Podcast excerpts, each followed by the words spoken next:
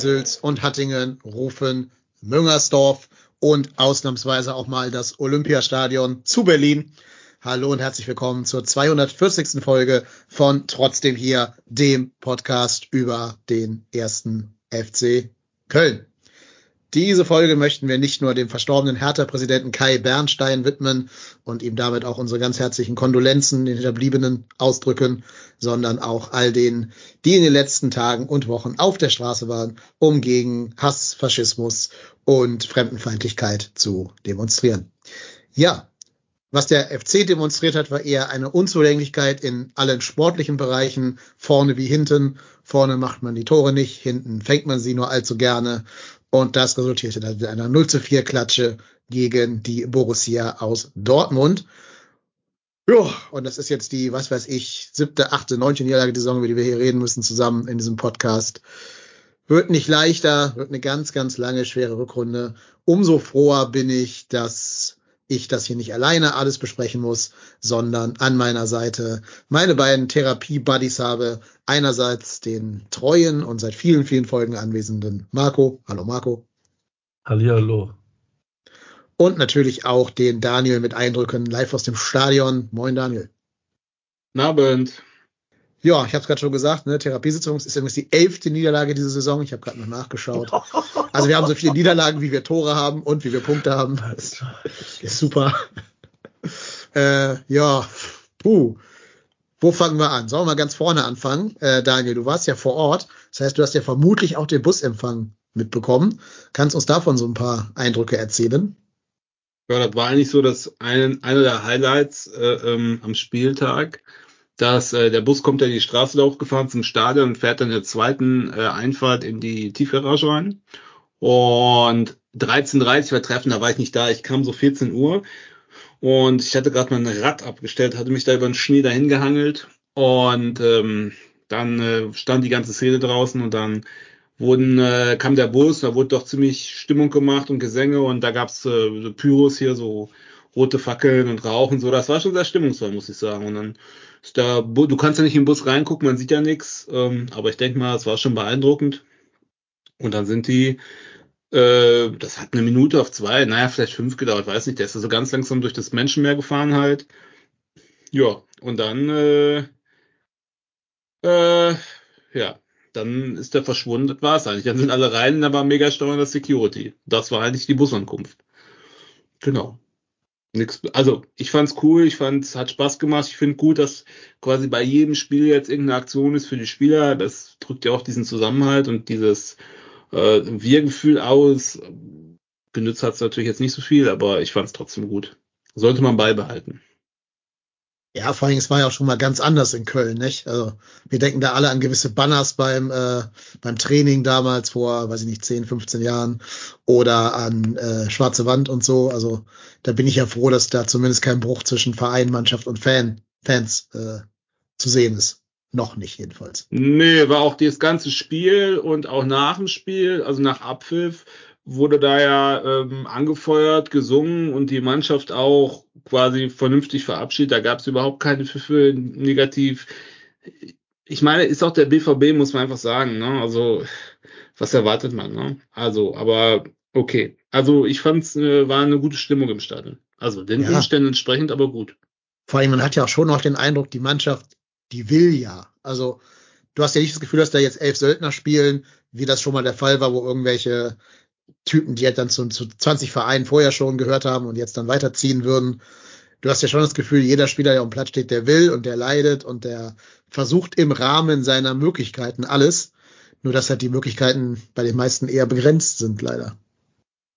Ja, ich, ich glaube, das fasst es sehr gut zusammen. Ich, ich habe auch nicht das Gefühl, dass den Spielern das scheißegal ist. Ich meine, muss ja dann irgendwie nachspielen, nur mal so die Blicke der, der Spieler gucken. Also da feigst keiner rum, das ist alles, da ist natürlich auch sehr viel Frust, was man persönlich auch mehr als nur nachvollziehen kann, aber ähm, ich finde auch, das ist, das ist aber doch auch etwas, was uns, also den FC der letzten Jahre schon ein Stück weit ausmacht, dass die Fans ein sehr gutes Gespür dafür haben, ähm, was die Mannschaft braucht und ob da jetzt, ich sag jetzt mal vorsichtig, ein falscher 50er darunter ist.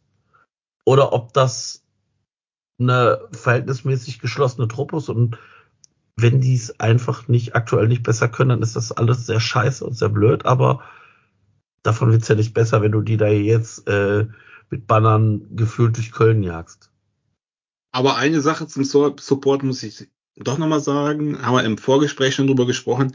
Ey, scheiß Freund, äh, Fanfreundschaft, alles gut, alles schön, ja. Sollen die Heinz Günthers mit ihrem Dortmund-Köln-Stadion kommen, alles gut.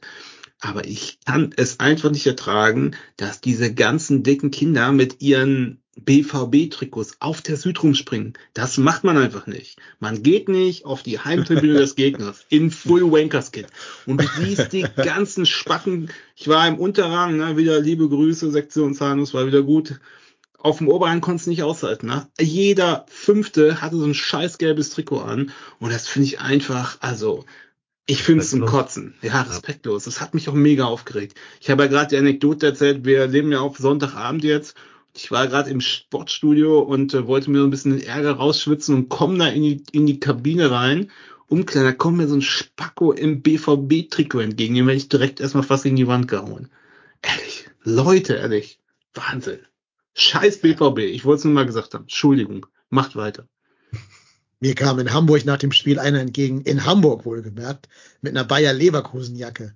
Da denke ich mir auch, ey, die hat er bestimmt seit 20 Jahren im Schrank, traut sich jetzt ein einziges Mal die anzuziehen, weil er jetzt gerade die Tabellensituation das hergibt. Und dann läuft sowas halt ungestraft durch Hamburg hier, ey. Naja, gut, so ist es. Wer den Schaden hat, muss für den Sport nicht mehr sorgen.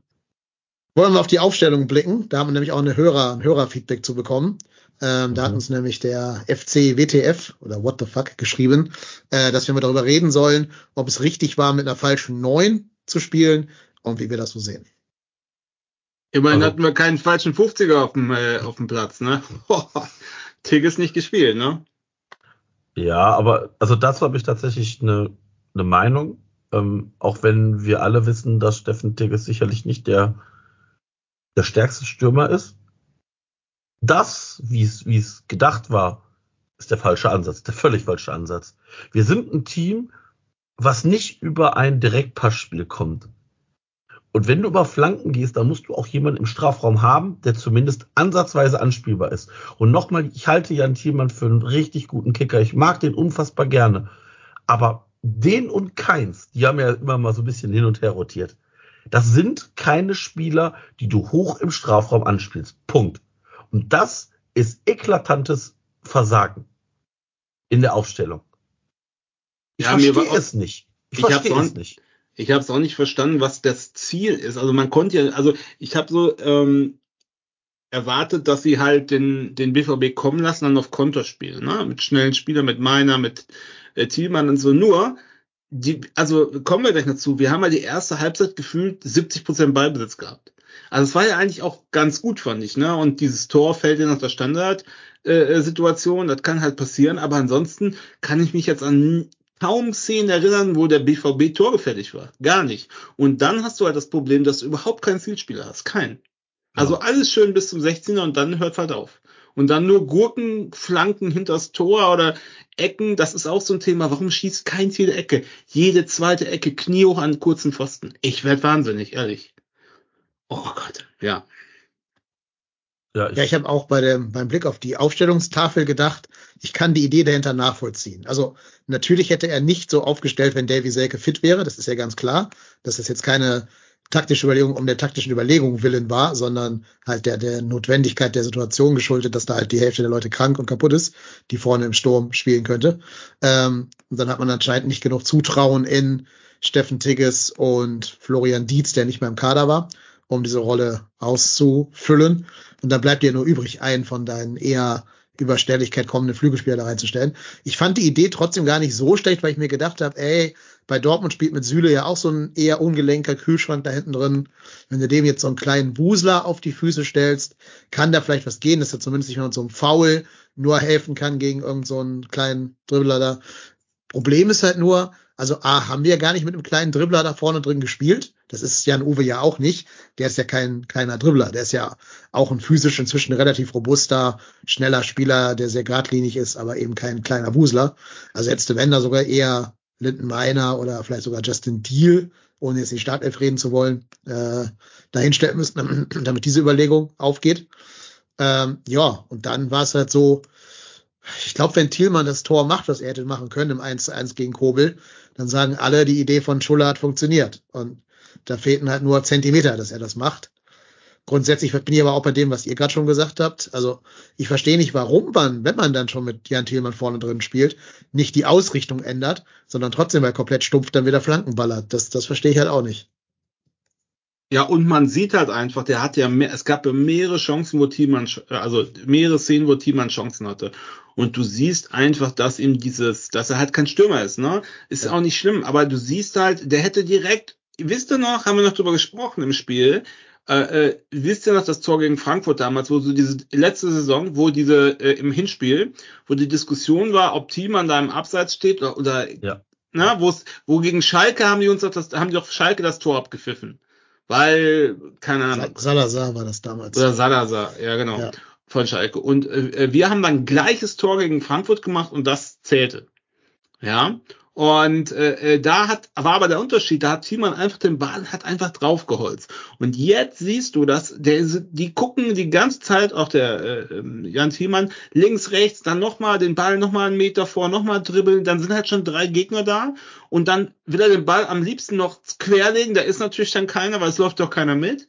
Und dann gibt's so einen halbgaren Schuss in die Arme vom Keeper. Das ist, ich sag mal, hätte der den Ball genommen und direkt draufgehauen, da wäre 80% Tor gewesen. Aber da fehlt halt komplett die Abgebrühtheit eigentlich bei allen. Und das ist das größte Problem. Hm. Ja, wir müssen nachher eh mal drüber reden, ob das nicht auch ein bisschen, also wie viel davon Kopfsache ist von dem, was da gerade so passiert und wie viel davon Fußsache ist. Ja, ja. Weil ich finde, gut, können wir jetzt ein bisschen vorziehen, das Thema. Ähm, ich finde, das siehst du vor allen Dingen bei so Spielern wie Rasmus Carstensen.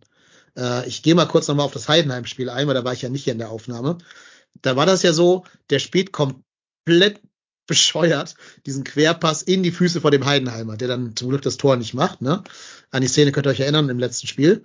Und dann Absolut. vor der vor der Ecke, die zum Tor für Heidenheim dann führt, kriegt er wieder den Ball und könnte den zurückpassen zu Marvin Schwebe über fünf Meter.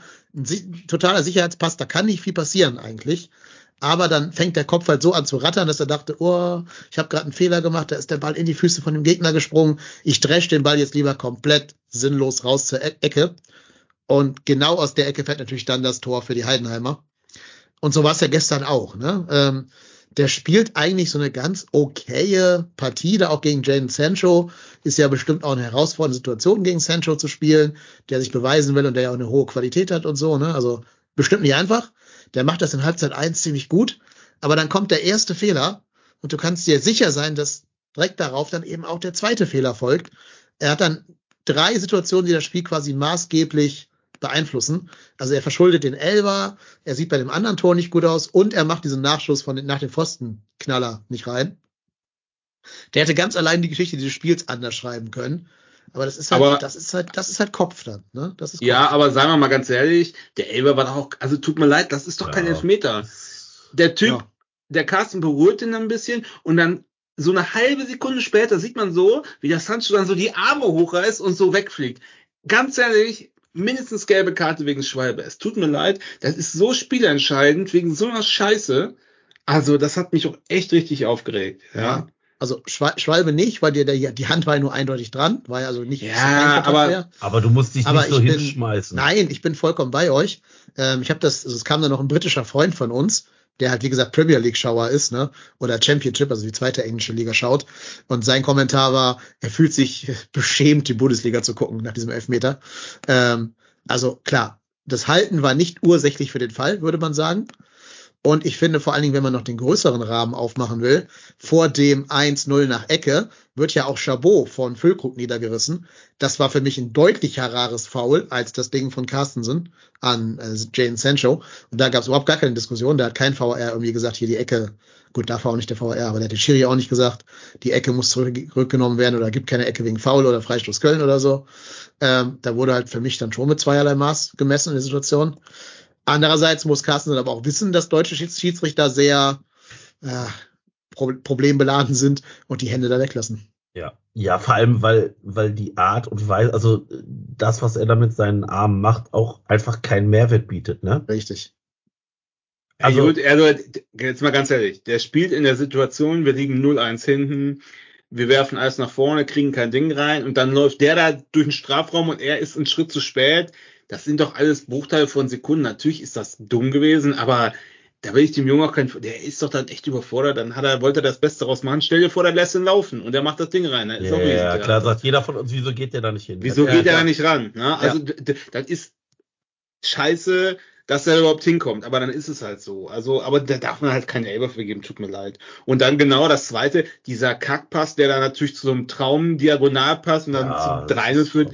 Okay, das ist halt die Klasse, die Dortmund hat, aber dann ich sag mal so, irgendwann ist der Benno Schmitz gekommen, das war jetzt auch nicht unbedingt besser, sagen wir es mal so. Das ist ja das, Problem. Das, hat ja auch beim 4-0 nur zugeschaut. Äh, ja. nee. Also ich wollte gerade sagen, also ja, ist natürlich, also ich meine, jetzt muss man auch mal sagen, Carstensen war die Spiele oder die, die meisten Spiele davor ein sehr stabiler Faktor. Und wenn ich jetzt, also zeig mir bitte den Spieler, der bisher bei uns in der Saison noch keinen Fehler gemacht hat. Also ja. Ich fand genau, die gegen Heidenheim schlecht, wirklich schlecht, muss ich zugeben. Auch weil der wirklich jeden Pass in die Füße von Heidenheim angespielt hat, auch wenn er selber im Angriff war. Aber äh, insgesamt ist er schon, glaube ich, ein Mehrwert. Und das wäre auch so ein Spieler, wo ich sage, da muss er auf jeden Fall die Kaufoption ziehen, egal in welcher Liga. Äh, Sehe ich schon ganz genauso. Aber er müsste jetzt schon gucken, dass er wieder auf die Form der ersten Spiele der Hinrunde kommt. Ja, ich gucke mir gerade mal so ein bisschen die Daten an. Äh, Passquote 76 Prozent, ja, erfolgreiche Drücklings 100, Zweikampfquote halt 60 Prozent. Ne? Das ist halt für einen Außenverteidiger gegen diese Dortmunder kleinen Flankenwusler da schon das Gefährliche, weil den reicht ja eine gewonnene, um da durchzukommen. Aber zum Beispiel, um es mal sonst in, in Vergleich zu setzen, der von uns bestimmt gleich gelobte Finkgräf hat nur 33 Prozent, ne? Also gewonnene Pass, äh, gewonnene Zweikampfquote. So ist das halt manchmal die Zahlen können auch täuschen. Hm. Ja, also er hat mich natürlich im Spiel auch echt geärgert, so, aber wenn man so mit ein bisschen Abstand drauf guckt, äh, ja, ich fand's, war jetzt nicht sein stärkstes Spiel, aber auch nochmal, das ist der BVB, der zwar scheiße war, aber immer noch Spieler hat, wo wahrscheinlich ein Spieler mehr wert ist als der ganze Kader bei uns. Mhm. Und man kann natürlich hoffen, dass man da was holt. Und ich werde jetzt noch mal ein bisschen in die, äh, in die, in die Zeit, ins Zeitfenster erste Halbzeit kommen. Ich Darf ich noch einen Satz eben zur ja, Zweikampfquote sagen, sorry, damit klar, das nicht logisch, untergeht? Äh, ich habe nochmal nachgeschaut, eben, um jetzt noch mal ein bisschen Jakob Christ, äh, äh, Rasmus Carstensen, Entschuldigung, zu, re, ähm, zu rehabilitieren. Er hat von allen Defensivspielern sogar die beste Zweikampfquote bei uns gehabt, tatsächlich. Also die beste von der Viererkette, inklusive Erik Martel. Also tatsächlich. Ja. Nochmal kurz zur Ehrenrettung von ja, ja. Also ich fand die Aufstellung, ich, man konnte das äh, um mich herum, sage ich mal, im Blog gab es ein paar, die das total nachvollziehbar und gut fanden, ein paar, die sagten, das ist gar nichts. Ich habe tendenziell auch, also fand ich okay, nur ich hätte halt irgendeinen Stürmer reingestellt. Ne? Ja. Ähm, okay, aber jetzt mal zur Leistung der ersten Halbzeit. Das war nicht schlecht, ne, finde ich. Also ich fand, wir hatten sehr viel Ballbesitz, Dortmund ist nichts eingefallen. Ja, die haben ein Tor nach der Ecke gemacht in der zwölften Minute. Ähm, gut war, dass danach die, die Proteste waren, die Spielunterbrechen, da konnten sich alle so ein bisschen sammeln. Das war tatsächlich schlecht, ne? Ähm, das war halt eine Standardsituation, die die eingeübt haben und das kann dir gegen so eine Mannschaft halt passieren. Punkt. Also ist halt so. Ja, aber man muss auch dazu sagen, weil Linden meine auch den Schlaf der Gerechtigkeit übt, ne? Ja, richtig, natürlich, klar. Aber ich sag mal, jeder macht mal Fehler und gegen so eine Mannschaft wird so, will man so sagen, Klar. so ein Fehler wird sofort bestraft. So. Aber ich finde, das war okay. Die erste Halbzeit für unsere Verhältnisse war okay. Wir sind angelaufen, wir haben vorne Sachen, wir haben den Ball gehabt, wir waren passsicher, wir haben schnelles Spiel, einen schnellen Spielaufbau vorne gehabt. Nur, es ist halt offensiv nichts, nichts, nichts, nada, nichts, niente, nothing. Da ist kein einziger Mann, wo ich dem ich zutraue, dass er ein Tor macht. So, und äh, ähm, das ist halt ein Problem des Kaders. Hier wird geschrieben, das ist ein Problem des Trainers, der Rat ist erscheint. Das halte ich natürlich für, also sorry, nee, kompletter Bullshit. Der Mann trainiert eine Woche, was Leute, die wichtigsten Spieler sind verletzt. Was redet ihr? Friedhelm Funkel hätte es nicht anders gemacht. Ich sag's mal ganz ehrlich. So, und äh, ähm, das ist mir alles bla bla. Sorry. Also wenn, wenn er in sechs Wochen immer noch so spielt, können wir drüber reden, aber nach anderthalb Wochen, also Leute. Ja, also man muss auch dazu sagen, Ähm, was natürlich auch erschreckend ist, ich meine, heute hat ja, gab es ja diesen Geheimtest des FC gegen äh, den VfL Bochum. Und da hat tatsächlich so die zweite Garde im Prinzip gespielt. Also wirklich die, die zweite Elf sozusagen. Und die haben 2 zu 0 gegen Bochum verloren. Und da drängt sich ja auch keiner unfassbar auf. Wen soll der da reinwerfen? Ja, wobei Bochum also, auch nicht schlecht spielt, ne? Darf man auch nicht sagen. Nein, also Bochum aber, spielt aber, nicht schlecht. Aber, stimmt, aber auch da hat jetzt nicht die erste Elf gespielt, ne? Ja, vor allen Dingen auch da wieder kein Tor geschossen, zwei gefangen gegen einen Mitabsteiger oder Mitabstiegskonkurrenten. Ja, ich will auch kurz zu dem Tor sagen, zum 1-0. Das war aber halt derselbe Fehler wie gegen Heidenheim. Ne? Das war genau dasselbe Tor wie gegen Heidenheim. Ball kommt in den Rückraum, auch da stand Littenmeiner nicht auf dem Posten gegen Heidenheim und dann fällt er halt rein. Und das ist halt das, was mich die ganze Saison schon aufregt. Wir schaffen das nicht aus Fehlern zu lernen. Also wir machen ja nur zahlreiche Fehler, aber wir schaffen es irgendwie auch nicht, die von Spiel 1 auf Spiel 2 mal abzustellen, sondern machen immer die gleichen Fehler wieder. Und sowas rächt sich halt auf Bundesliga-Niveau dann logischerweise. Ja, aber ich glaube auch, dass das ist ja nicht der einzige Fehler, den wir machen. Ja. Also das ist ja, das ist ja eine, eine Summe an Fehlern, die ja irgendwann, ich meine, wo fängst du an, wo hörst du auf? Ja. Also, ich meine, da muss ich mir nur unsere Einwürfe angucken. Also ganz ehrlich, das ist für mich das seit Jahren das Schlimmste, was ich wirklich Woche für Woche sehe. Da, da hat einer einen Einwurf, da wird der Einwurf so lange rausgezögert, bis der Außenverteidiger, in der Regel werfen ja mittlerweile die Außenverteidiger den, die, den Einwurf. Da wird gewartet, bis Fingräfe den Ball hat. Und dann versteckt sich jeder hinter seinem BVB-Verteidiger oder Gegenspieler. Hinter dem, wo ich mir denke so, was soll der werfen? Soll der eine Bogenlampe werfen? Und das verstehe ich halt nicht. Und, da, da, da, und dann rennt einer und dann ist dann so, beim Gegner gucken sich alles an und denken so, ja gut, da rennt jetzt einer los. Das ist jetzt ziemlich einfach zu verteidigen. Und es ist jedes Mal, es ist jedes Mal das Gleiche, dass du im Prinzip diese, diese einfachen Fehler machst. Und das fängt bei diesen Einwürfen an, das geht dann weiter, dass du bei den Ecken nicht richtig aufpasst und, und, und. Und dann kannst du dir gegen so einen Gegner kannst du dir das nicht erlauben. Dafür sind die fußballerisch in den Einzelspielern zu stark. Sancho, Malen. Nochmal, das war jetzt nicht ein Kader, der unfassbar brilliert hat. Also, sorry, ich muss ganz ehrlich sagen, wenn mir ein Spieler, wenn ich, wenn ich, wenn ich mir einen Spieler vom BVB nicht beim FC wünsche, dann ist es Meunier. Alter, also ich habe gedacht, wenn der Meiner noch einmal neben vorbeiläuft, hat der Meunier jetzt gleich einen Knoten in den Beine. Dass der, dass der FC das natürlich aber auch nicht ausnutzt, ist natürlich auch grotesk. Ein, kurze Unterbrechung, Achtung, Achtung. Er ist da. Ah!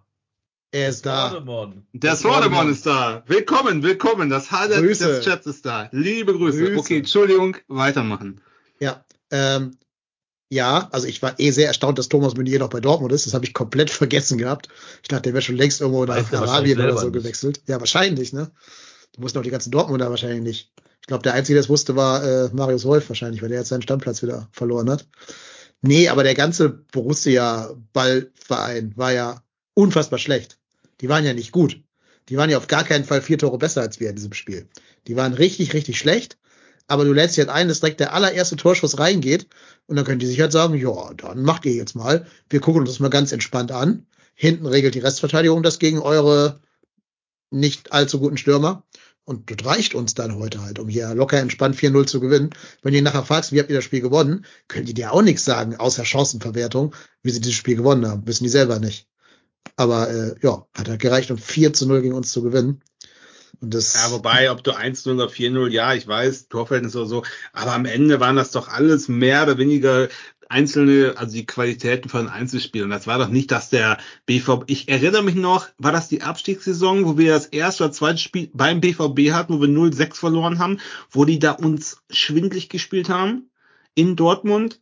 das muss 2017 gewesen sein. Das war absoluter Horror, das Spiel, wo du gedacht hast, Alter, wir kriegen noch 20 Buden oder so. Das war komplett irre. So, und das war überhaupt nicht so. Der BVB war das Schrott, ey, ganz ehrlich. Was hey. für eine Schrottmannschaft. Ja, du hättest aus den beiden Spielen gegen Dortmund mindestens einen Punkt holen müssen. Mindestens einen. Eher mehr sogar. Ähm, und es sind halt null geworden. Und das ist, ja, das ist das Dilemma der jetzigen Saison. Dass wir einfach nicht die Qualität haben, um einen strauchelnden Gegner mal auszunutzen, äh, auszu, auszukontern oder den irgendwie die fehlende, das fehlende Zutrauen des Gegners auszunutzen, um für dich selber mal ein paar Punkte daraus zu holen. Du kriegst es halt nicht hin. Und was mich jetzt so aufregt, ist, dass ich jetzt schon weiß, wenn das nächste Mal ein Grützgegner kommt, werden wir uns aber auch dessen Niveau anpassen. Also es, wir werden jetzt nicht die Leistung vom Spiel gegen Dortmund, erste Halbzeit, gegen Darmstadt zeigen. Gegen Darmstadt werden wir jetzt so spielen wie Darmstadt. Und damit viel Glück da vielleicht 1-0 gewinnen oder auch nicht. Aber wir schaffen es nie mal, diese Leistung gegen einen schwachen Gegner abzurufen. Wir spielen gegen die Guten immer gut und verlieren. Und gegen die Schlechten spielen wir schlecht. Und wenn wir Glück haben, springt da ein Punkt bei raus. Aber ich kann ja auch sagen, dass der, dass wieder der Unterschied war, der BVB hat einfach nicht hochgepresst, weil er hat sich notwendig. Der wartet ja. einfach und macht dann, ja. dann kommt aber Heidenheim oder wer und die rennen oder Darmstadt, die laufen einfach ganz hoch aggressiv mhm. an. Die können ja auch nichts. Die, und dann sind wir verloren. Ja. Das ist das. Dann kriegen sie alle Panik bei uns. Das stimmt, ja. Genau. Ja, ja. Was ich aber auch noch sagen will, das wurde, glaube ich, gerade schon mal gesagt, aber ich will es hier trotzdem noch mal erwähnt haben. Ich fand die erste Halbzeit bis 20 Meter vors Tor fußballerisch mit den besten Auftritten, die ich hier in den letzten Monaten gesehen habe. Also wir hatten da teilweise richtige Ballstaffetten drin. Wir haben mal mehr als zwei Pässe am Stück auf die Kette gekriegt. Das sah nach Fußball aus. Das fand ich gut. Nur dann kam halt der letzte Pass in den, in den Strafraum nicht. Ich hatte noch zu meiner Begleitung in, in der Koba gesagt, ähm, das wäre so ein Spiel für so einen Spieler wie Marc Uth. So einen, der mal den, den einen Zauberpass spielen kann, in den Strafraum, in den Lauf. Und das, das fehlt uns halt. Wenn er dann mal in den Lauf von wem Pass, denn? Aber in den, den Lauf von, wem? Du musst ja auch da war doch keiner. Den Pass annehmen ja, wir haben ja eine Situation, wo dieser Pass dann doch mal kam, nämlich Jubicic auf Thielmann. Aber das ist halt auch das Ding, wie schon gegen Heidenheim. Eins gegen eins nutzen wir aus Prinzip nicht. Wenn bei uns ein Spieler 1-1 aufs Tor zuläuft, kannst du dir als Torwart schon überlegen, wo du den Abschlag hin ausführen willst, weil du weißt, der wird den Ball wahrscheinlich nicht versenken. Ja, der guckt, ob er noch mal querlegen kann und dann ist vorbei. Diese Sekunde, die er überlegt ist, dann ist vorbei. Ja, und es waren ja wirklich nur Zentimeter, die gefehlt haben. Ne? Also kommt der Ball einen Zentimeter tiefer, dann geht der unter äh, Kobels Arm durch und geht ins Tor. Und andersrum bei einem Tor von Dortmund, ich weiß gar nicht mehr welches das war, geht der Ball halt einen Zentimeter zwischen Schwebes Arm und Bein durch und ist halt dann drinnen. Das sind halt das diese, diese Zentimeter. Muss, das muss ja das 4-0 gewesen sein. Ja, wahrscheinlich, ne? Ich weiß es nicht mehr. Äh, vielleicht war es auch der Elber, kein, ich weiß es echt nicht mehr, sorry. Der Elber ähm, war ja war nicht dran, ne? Richtung, ja, ja. Ja. Ähm, das sind halt so, ich weiß es nicht, ob das fehlendes Glück ist oder doch fehlende Qualität. Nee, ich, also ich habe das Gefühl, das ist ein, eine Mischung aus fehlender Qualität und einfach einer schlechten Phase, die man hat. Weil es ist ja jetzt nicht so, dass die Spieler also man kann ja nicht sagen, das sind alles Gurken.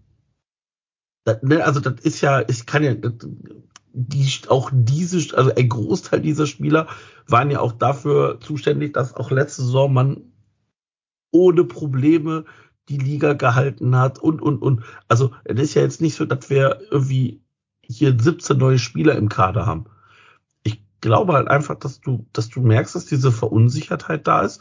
Und genau das ist das ja. Also wenn du nicht sicher bist, dann guckst du eben nochmal nach links und nach rechts, ob jemand mitgelaufen ist. Und machst halt nicht den eigenen Abschluss oder die Einzelaktion oder was auch immer. Ja, ähm, hast ja bei, bei Selkes Tor gegen Heidenheim gesehen. Einfach mal stumpf draufschießen. Genau. Und wenn du Glück hast, wird er abgefälscht. Ja. Also, was, mich, was mich übrigens auch aufregt, sorry, mal abgesehen von dem Torschuss ist, dass es ganz häufig passiert, wenn wir mal den Ball gewinnen und der Gegner ist noch nicht so richtig in der, und dann geht der Ball ins Aus, ne? Und der Gegner ist noch nicht hinten geordnet, dann könnte man, das haben wir in der letzten Saison auch ein paar Mal gemacht, da gab es auch dieses Tor gegen, ne? genau, gegen Leverkusen, Kingsley Schindler.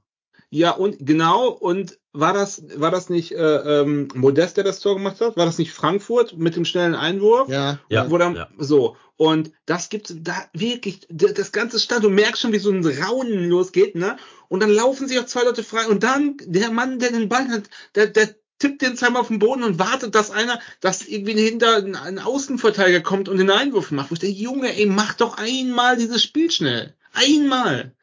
Aber nein uh, wir müssen Einwurf. Und dann stehen alle wie festgenagelt, keiner läuft sich frei. Wobei das ein bisschen besser war als gegen Darmstadt, muss man sagen. Aber ich verstehe nicht, dass man das Spiel nicht mal schnell macht. Ich verstehe es nicht. Ja, vor allem, du siehst ja gegen Darmstadt, äh, gegen Heidenheim und gegen Dortmund, welchen Impact Standardsituationen haben.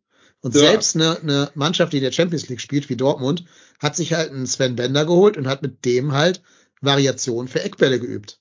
Und erzielen dann genau nach so einem einstudierten Eckball, haben sie nachher wisst erzählt. Wisst ihr, wie viele Ecken wir geschlagen haben an diesem Spieltag? Äh, zehn oder so? Drei, ja, zehn oder elf. Ja, es, es, stand, es stand beim Tor war es glaube ich 8 zu 1 oder 7 zu 1 die Ecken. Aber das war das, was ich vorhin gesagt habe. Der Keins schießt, wenn der spielt, schießt er jede Ecke und das ist 80 Prozent Knie, Ameisen, Kniehöhe auf dem kurzen Pfosten und das regt mich so was ja, von auf. Weil da auch keine Variation drin ist. Oder viel zu weit. Das ist auch geil. Also ich weiß auch nicht, der Keins, der steht echt so ein bisschen neben sich. Da bin ich ja jetzt großer Deal-Verfechter. Ja, der Junge ist jung und der ist wild, aber ich greife jetzt ein Stück vor.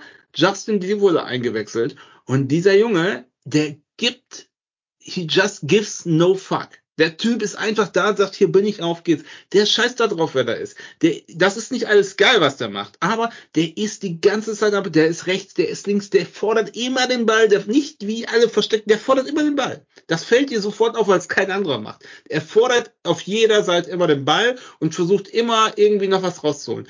Und das hat mich echt beeindruckt. Also ich verstehe nicht, der muss eigentlich Startelf spielen. Der wird dann natürlich die Gescheißspiele haben, müssen wir nicht drüber reden, aber das war, fand ich sehr beeindruckend, den Auftritt wieder muss ich sagen.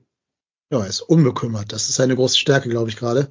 Ähm, ich wollte noch irgendwas sagen. Äh, Habe ich jetzt, glaube ich, gerade vergessen. Irgendwas mit Keins und Ecken. Ich weiß es nicht mehr. Auf jeden Fall, ja. Wir hatten ja in der ganzen ersten Halbzeit keinen einzigen Schuss aufs Tor, tatsächlich. Bei all, aller Gefälligkeit, aber die Schüsse aufs Tor kamen erst in der zweiten Halbzeit. Und dann ist das Spiel ja schon relativ bald entschieden.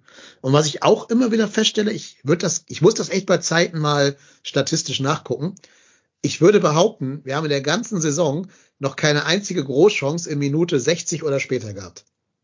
Wir haben nie hinten raus mal eine Chance, wo du sagst, da kann noch mal ein 2-1 oder ein 1-1 oder ein 1-2 oder so fallen. Unsere Großchancen sind immer am Anfang des Spiels irgendwann. Die machen wir dann nicht. Aber äh, anscheinend kriegen wir das nicht hin, hinten raus noch mal Chancen zu generieren. Oder fällt euch einer ein? Irgendeine eine richtig dicke Chance in der Nachspielzeit nee, nach der 60. Nee. Im letzten nee. Drittel des Spiels. Nee, überhaupt nicht. Nee, meist, meistens traben wir da auch nur noch hinterher, ne? Ja, aber selbst bei Spielen, die halt 1-1 stehen, jetzt gegen Heidenheim oder damals gegen Augsburg oder so, da musst du auch mal irgendwann versuchen, ein 2-1 zu machen, um ein Spiel mal zu gewinnen. Wir haben ja überhaupt, überhaupt nur einmal in der ganzen Saison mit mehr als einem Tor geführt. Liebe Grüße an Gladbach. Äh, das haben wir dann halt noch gewonnen, zum Glück dann. Aber, aber auch da muss man sagen. Ja, gegen zehn also, Mann halt. Gegen genau, zehn A, gegen zehn Mann und da ist auch vieles in unsere Richtung gelaufen. Also ja, der, der wiederholte Elfmeter, die rote ja. Karte. Also ja, war eine rote Karte, ja, aber der wiederholte Elfmeter. Und, und, und, also wenn Wir du noch, Pech hast, gewinnst du das auch nicht, ne? Richtig. Wir haben noch nie zwei Tore aus dem Spiel heraus erzielt in der ganzen Saison in einem Spiel. Ja. Noch nicht mal im Pokal, wo wir halt 120 Minuten gebraucht haben für drei Tore statt 90. Da haben wir auch nur eins äh, erzielt. Äh, Pokal gegen Lautern war, glaube ich, das einzige Mal, dass wir zwei Tore aus dem Spiel heraus erzielt haben. Und da stand schon 3-0. Palim, Palim hat gerade was geschrieben. Ja, bitte. Ich, ich glaube, das ist tatsächlich auch sowas, was ich auch glaube. Äh, er schreibt, ich denke, das liegt auch daran, dass wir äh, eine extrem schlechte Bank haben. Ja. Da kommt ja nie Gefahr rein. Ja, Stimmt. Ja, wir haben null Joker-Tore und auch, auch ja, Deal, ja, doch mal, ich bin da bei Daniel, das ist ein, kein schlechter Kicker, aber da merkst du halt, dass der bisher in der vierten Liga spielt. Das meine ich gar nicht böse und das ist auch ganz normal. dass, also von dem kannst du jetzt keine 20 Tore erwarten. Aber der bringt diese Unbekümmertheit und dann bringst du noch Alidu, Christensen so als zentralen Mann, Benno Schmitz und in der 87. sage ich es Adamian. Da denke ich mir so, ja gut, puh. Boah, da sehe ich jetzt nichts, wo ich sagen würde, Junge, Junge, Junge, boah, jetzt ziehen wir uns aber warm an, jetzt geht's los. Also. Ja, das ist es. Ja, ja. Aber selbst in Spielen, wo mal Selke oder, oder Waldschmidt auf der Bank saßen, weil die irgendwie leistungstechnisch oder verletzungstechnisch pausiert haben, selbst da kam ja kein Punch mit den Jokern. Ja. Ich habe auch ein bisschen das Gefühl, dass auch das so eine, so eine Kopfsache ist. dass wenn es 1-1 steht, haben sie alle Angst zu verlieren.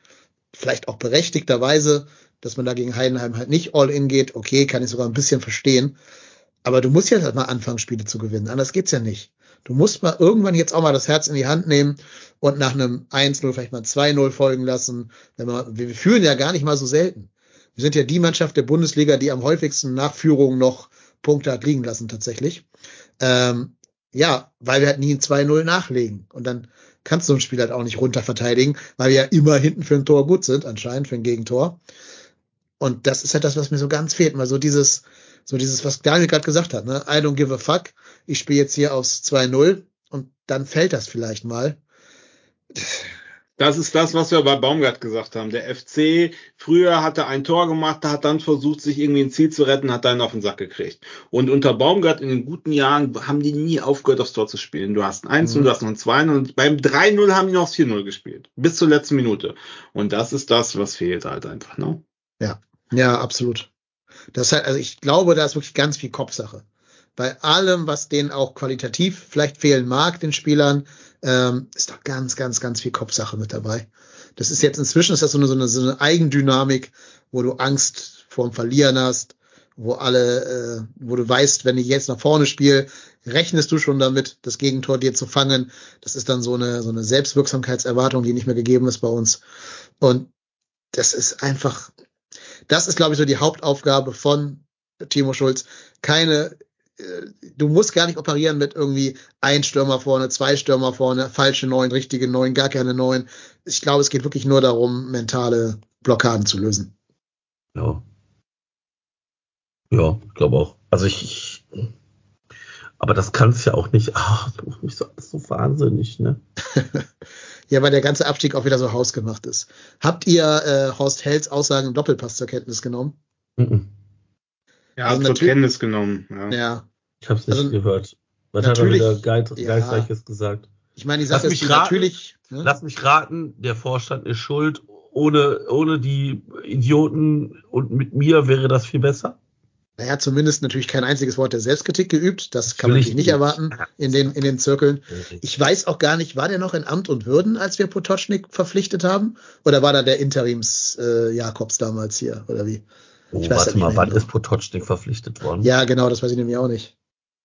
Ah, ich, ich auf jeden Fall mal. unter Werle, auf jeden Fall unter Werle. Ja, ja, klar. Aber wer war der? Der ja jetzt gesagt hat, äh, äh, dass äh, er wollte diesem äh, Deal wohl nicht im Wege stehen mit Potocznik. Und deswegen hat er es nicht überprüft, die Blöde. Naja, klar. Funz, ehrlich, ja.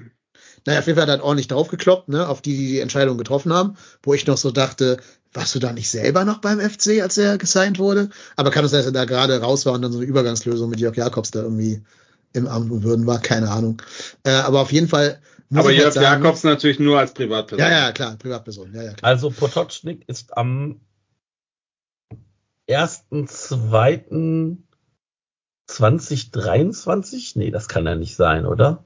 Nee. Warum nicht? Ja, 0122. Ich habe gedacht, der wäre schon länger bei uns. Nö, kommt hin. Also, wenn man die Sperren und so abzieht. Nee, ein, ein Jahr. Passt schon. Ja. ja, dann seit äh, Januar bzw. Februar äh, 22. Und Hotte war bis Mai 21 Sportchef bei uns. Dann ja, okay. war er da unschuldig dran.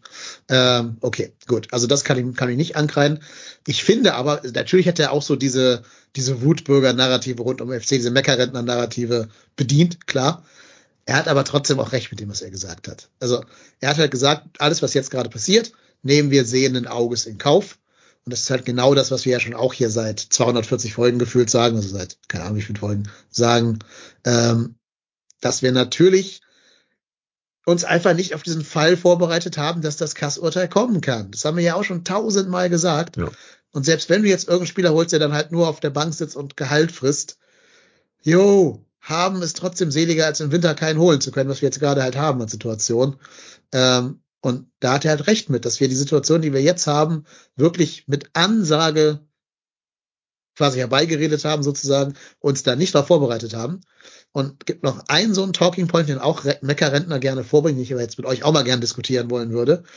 ein Kritikpunkt von ihm war, dass im Vorstand zu wenig Spieler oder zu wenig Menschen seien, die mal Spieler waren, also mal gegen den Ball getreten haben, also in der gesamten Führungsriege vom FC. Da ist ja außer Kess wirklich keiner, der Ex-Spieler war. Frage ist halt, braucht man das überhaupt heutzutage noch oder ist das gar nicht mehr so wichtig, wie Horsche das gern selber machen Moment, würde? also sprechen wir jetzt von den vom Präsidenten von allem, was was zu sagen hat. Beim, nein, von allem, was was zu sagen hat. Also das Vorstandstrio, äh, der Sportchef selber mit, äh, mit, mit äh, Keller und auch der Mitgliederrat, da sitzt ja alles keine Ex-Fußballer drin. Ja, ja, also im Mitgliederrat müssen, also der Mitgliederrat ist ja primär erstmal nur ein Kontrollgremium. Ja, ja. ja. Der Mitgliederrat ist ja keine ausführende Institution des FC.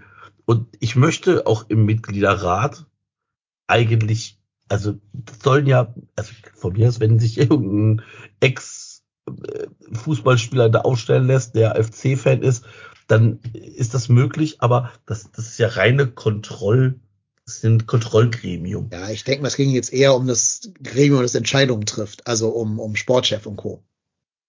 Also, ich weiß jetzt nicht, ob bei, keine Ahnung, Union Berlin jetzt unfassbar viel mehr Ex-Spieler im, in den Gremien sitzen.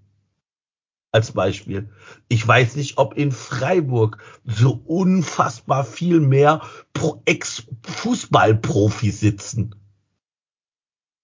Also das ist für mich das allerletzte Argument, weil das kann man, also du kannst doch auch als ehemaliger Bundesliga-Profi voll einer Pfanne haben. Also ich ja, glaube, Jens Anzahl, Lehmann lässt grüßen, ne? Jens genau, Lehmann lässt also, grüßen. Nur weil du mal gegen den Ball getreten hast, musst du doch kein guter Sportvorstand oder Geschäftsführer oder was auch immer sein. Dass Horst Held natürlich seine ehemalige Bubble mit Fee und äh, äh, Gistol und wen auch immer schützen möchte und sich selber wieder mehr in den Fokus rücken möchte. Das ist doch ganz klar. Aber das ist per se für mich eine Aussage, die nicht hundertprozentig zutreffend ist. Das kann sein, dass das wichtig ist, aber ob das jetzt Jetzt mal unter uns. Was soll das denn bringen? Also, da kommt ja einiges zusammen. Also, dass das, dass jetzt ein Ex-Spieler sagen kann, ja, ich habe schon mal Abstiegskampf gemacht, ich weiß, wie sich das anfühlt, schön und gut, aber die Zahlen, die Verbindlichkeiten, diese ganzen Sachen, da gehört ein bisschen mehr dazu. Und jetzt will ich auch nichts gegen den durchschnittlichen Fußballprofi sagen, aber fern Uni Hagen, Marco Höger, Leute, will ich da auch nicht sehen. Muss ich ganz ehrlich sagen. Also, das ist doch nur Klüngelei und man kennt sich, man hilft sich und dann wird da einer in den Vorstand gezogen. Aber ich finde nicht, dass, also, ja, schön und gut, wenn du sagst hier Podolski, der wird so Grüß August, der wird jetzt, äh, kommt in den Vorstand und weißt du so, fürs Gefühl, alles schön und gut, aber die Entscheidungen sollen bitte andere Leute treffen, die sich mit der Materie, also, und ich meine jetzt auch mit der geschäftlichen Materie auskennen. Dass der Kader nicht gut ist, müssen wir nicht drüber reden, das passiert, aber das hat doch nichts damit zu tun, dass da kein Ex-Fußballer drin sitzt. Also, finde ich überhaupt kein Argument. Ja, äh, ich stimme hier dazu. Also ich glaube auch, dass er vor allem sich selber legitimieren wollte mit dieser Aussage, weil er ist ja nun mal ein Ex-Spieler, aber er ist ja leider auch äh, gelernter Kfz-Mechaniker und er hat den Verein auch teilweise ähnlich geführt. Also Teile der Probleme, die wir jetzt haben, gehen ja auch auf Horst Held zurück, darf man auch nicht vergessen. Ne? Also liebe Grüße an Sebastian Andersson, der jetzt gerade bei Nürnberg ein Spiel gemacht hat. Juhu, das erste seit keine Ahnung wie viel tausend Jahren. Äh, noch unter Horst Held sind wir in die Relegation gekommen und auch nur mit Ach und Krach dann im Rückspiel halt weitergekommen, weil Kiel zufälligerweise vorher Corona hatte und irgendwie tausend Spiele in, in 14 Tagen machen musste. Ja, weil man auch ein, weil man auch ein Sahnespiel mal ausgepackt hat. Also ja. an dem Spiel ist ja auch alles für uns gelaufen, muss man ja, auch natürlich, mal sagen. Ne? Natürlich, weil halt da mal diejenigen, die die Qualität haben, also Hector und Anderson halt performt haben in dem Spiel. Genau. Und auch das Spiel kann anders ausgehen, wenn der Lee das 2-2 macht damals, als er frei durch war. Also darf man auch nicht vergessen. Also auch unter Horst Held war ja nicht alles Rosenschein. Darf man jetzt oder Sonnenschein. Darf man jetzt also, nicht vergessen. Der Tittenkalle schreibt gerade, Podolski als Präsident würde perfekt zu uns passen. Also ich bin, ich bin mit weitem Abstand wahrscheinlich der größte Lukas Podolski Fanboy. Und ich wünsche mir ich hatte sogar, also wenn die Transfersperre nicht gekommen wäre, habe ich echt schon überlegt, oh, so ein Podolski, wird der vielleicht nochmal dem Verein helfen? Aber ich glaube eben genau, dass das dass diese Dinger den FC nicht weiterbringen. Ja. Und ich meine damit jetzt unabhängig die Personalie Lukas Podolski. Wir müssen weg davon, dass wir nur weil jemand mal in FC-Bettwäsche geschlafen hat, dem jetzt jedem Scheiß hinterherlaufen müssen. Oder weiß ich nicht, wenn sich jetzt hier irgendein Ninja sagt, ja, ich war schon immer großer FC-Fan. Ja, genauso, das ist doch genau das Gleiche. Ich meine, ich finde es erschreckend, dass diesen Friedhelm Funkels und Horst Hels, die in dieser, wie heißt die, wie heißt jetzt der Sport 1 Talk da? Der Stahlwerk Doppelpass. Genau, das ist doch, ne, das ist doch eine Bubble, die da sitzt. Natürlich, klar. Ne, das sind, zusammen, so sind zusammen auf Malle wahrscheinlich. Genau. Und dass die sich nicht gegenseitig ans Bein pinkeln, ist doch wohl klar. Ja. Und ich, wie gesagt, ich bin sogar der felsenfesten Überzeugung, wenn es einen ehemaligen Fußballer gibt, der sich vielleicht dann irgendwann auf, ich sag jetzt einfach mal, wenn jetzt ein Philipp Lahm kommen würde, der glaube ich auch einen bisschen weiteren Horizont hat und sich vielleicht auch mal Gedanken gemacht hat, wie man irgendwas anderes machen könnte, dann könnte ich mir das sehr gut vorstellen, dass so einer bestimmt da irgendwie weiter den Vorstand bringt oder die Geschäftsführung bringt. Aber per se zu sagen, dass man Ex-Fußballer sein muss, um dieses Amt auszuführen, ist halt einfach nur, man möchte seine Klasse damit behalten und möchte weiter in dem Konzert mitschwimmen, weil man sagt, wenn man nicht sagt, ja, wenn man übrigens, man muss äh, in Hattingen wohnen, um Bundespräsident zu werden, dann äh, grundsätzlich würde das meine Chancen auf die, auf die Kandidatur und auf die Wahl natürlich drastisch erhöhen, als wenn ich Gesamtdeutschland da irgendwie nehmen kann. War ich aber bei all dem, also ich stimme dir bei allen zu und ich finde, du hast auch gute Gegenbeispiele genannt mit Union Berlin und Freiburg. Äh, ich habe gerade mal nachgeschaut, Oliver Runert ist da der, der Chef von Union Berlin. Der wäre mir jetzt auch nicht als Bundesligaspieler bekannt, aber ich kann mich da auch irren. Ähm, aber was ich trotzdem sage, und ich glaube, da hat auch Christian Keller noch so ein kleines Learning vor sich, so dass er noch ein bisschen was lernen muss. Keller gibt mir das Ganze aber auch zu BWLerig an. Also der hat ja Doktorarbeit geschrieben und der führt unseren Verein ja genau nach den Prinzipien, die er in den Doktorarbeiten postuliert hat. Ähm, und ich glaube, das klappt nicht. Also ich glaube, bei aller Theorie, die er Wie heißt die Doktorarbeit? Weißt du das oh, zufällig? Oder kann man die einsehen? Die kann man, die kann man bestimmt irgendwo einsehen. Doktorarbeiten sind ja per se immer bei den Universitäten einzusehen. Aber wie die jetzt heißt, äh, kann ich dir nicht sagen. So. Kannst du ja mal durch ein, durch so ein äh, Fälschungssystem Google, Google das lassen. Jetzt. Genau. Mach das mal. Hier, äh, Corporate Finance im Profifußball, Erfolgsfaktoren, Strategien, Instrumente für die Finanzierung von Fußballunternehmen, kann man sogar mit ISBN-Nummer im Buchhandel kaufen, tatsächlich. Hm. Steuerung von Fußballunternehmen, finanziellen sportlichen Erfolg, was langfristig kostet, was, hat, was haben wir dafür zu investieren? Oh, weiß ich nicht. Äh, ich kann mal die ISBN jetzt für dich auch noch raussuchen. Ja, guck. Äh, Augenblick. Gib mir eine Sekunde. Gib mir eine Sekunde. Ich führe währenddessen mal eben meinen Gedanken weiter fort, während ich google. Ja, ja, ja. Ähm, also die Doktorarbeit ist bestimmt zehnmal schlauer als alles, was ich so zu dem Thema weiß, weil ich mich in dem Bereich überhaupt nicht auskenne. Ähm, deswegen wird das alles schon Hand und Fuß haben, theoretisch komplett äh, valide sein, was er da geschrieben hat. Alles gut, äh, aber ich glaube, das clasht ein bisschen mit der Realität. Also ich glaube nicht, dass man wirklich einen echten Fußballverein so führen kann, wie das auf dem Papier möglich sein mag.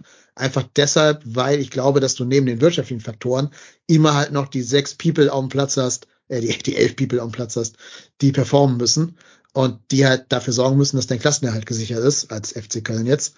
Ähm, kostet 29,90 Euro übrigens auf Amazon, kostenlose Lieferung. Corporate Finance im Profifußball und ist im IBDem Verlag erschienen. Also wenn es uns mal jemand spenden möchte von da draußen, von unseren treuen Hörerinnen und Hörern, der Marco liest das dann für euch mit dem, mit dem Textmarker und der, der kleinen Lesebrille. Da machen wir eine Sonderfolge. Ja, TDH Marco, Marco liest. Genau, genau Marco, liest. also, ja. Eine 220-teilige Serie. Naja, aber auf jeden Fall glaube ich halt, dass Keller schon noch so ein kleines bisschen so dieses geschliffen werden von der Realität fehlt. Das hat er vielleicht ein bisschen in Regensburg schon mal bekommen. Jetzt natürlich hier mit aller Härte beim FC, weil ich ja immer noch finde, dass ein Jahr FC gleich zehn Jahre bei jedem anderen Verein wären quasi für alle anderen Beteiligten da sozusagen. aber seine Entscheidungen sind nicht immer die, die von Pragmatismus geprägt sind, sondern teilweise eben auch zu sehr von so, von diesem Corporate-Ding, Denken her. Also ich habe das Buch online gefunden, ne?